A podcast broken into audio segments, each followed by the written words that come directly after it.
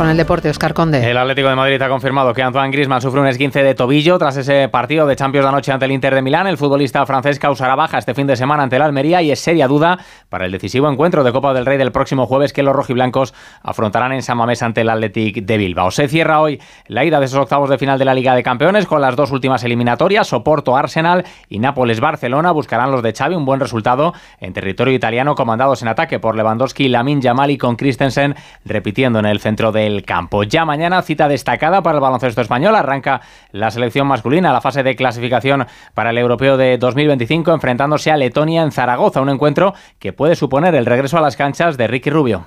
La verdad es que se echaba de menos, con nervios, casi como un rookie más. Me hacía mucha ilusión volver a la selección, fue donde lo dejé y creo que es un punto y seguido después de, de esta experiencia. No me he sentido solo en ningún momento y eso me ha ayudado muchísimo también a, a un momento tan duro. Y en Fórmula 1 en marcha en la primera jornada de test de pretemporada en Bahrein. Marca ahora mismo el mejor registro del día, el campeón del mundo, Max Verstappen. Carlos Sainz logra el tercer mejor tiempo, mientras que Fernando Alonso, que no está rodando en esta sesión vespertina, sería séptimo con el tiempo que ha logrado esta mañana. Volvemos con más noticias en una hora, las 5, las 4 en Canarias.